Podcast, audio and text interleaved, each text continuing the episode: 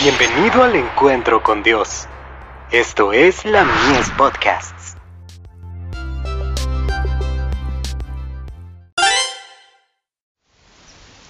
Cada día con Dios. Nuestros ángeles guardianes. Porque has puesto a Jehová, que es mi esperanza, al Altísimo por tu habitación, no te sobrevendrá mal, ni plaga tocará tu morada. Pues a sus ángeles mandará acerca de ti, que te guarden en todos tus caminos. Salmos 91, versos 9 al 11.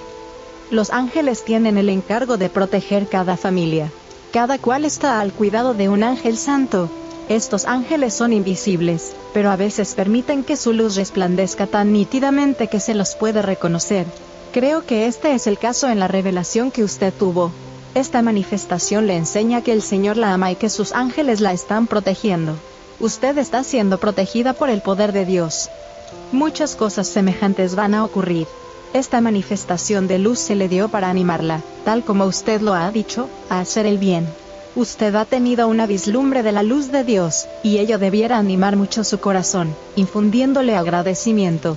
Todos nosotros debiéramos estar siempre agradecidos por la verdad de que los ángeles celestiales nos están cuidando constantemente. Muchos, si hubieran visto la luz que usted vio, se habrían regocijado y estarían agradecidos. Cuando usted escudriña las escrituras, tratando de ser buena y de hacer lo correcto, los ángeles que la acompañan se regocijan. Los ángeles del cielo acuden de una manera muy especial para asistir a los que responden a la evidencia de la verdad y tratan de obedecerla. Y si no siempre se los ve, usted debe recordar que siempre están presentes, solo que su vista natural no es lo suficientemente fuerte como para percibir esa luz. El gran problema de todos nosotros es que no dedicamos tiempo a pensar que seres celestiales están cerca de nosotros para ayudarnos cada vez que queremos hacer lo recto. La luz celestial ha estado muy cerca de usted. Se le ha dado evidencia de que el Señor la ama y se preocupa por usted. Anímese, y sienta que recibe fortaleza y gracia para realizar todo el bien que es capaz de hacer.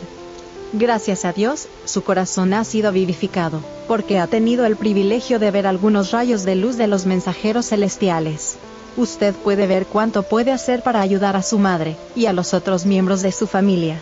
Un cristiano es alguien que cada día aprende de Cristo, asume los pequeños deberes de la vida y lleva las cargas de los demás.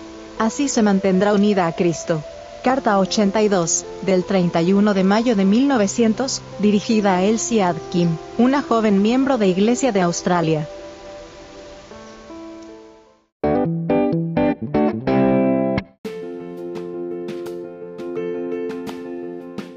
Visítanos en www.ministeriolamies.org para más contenido.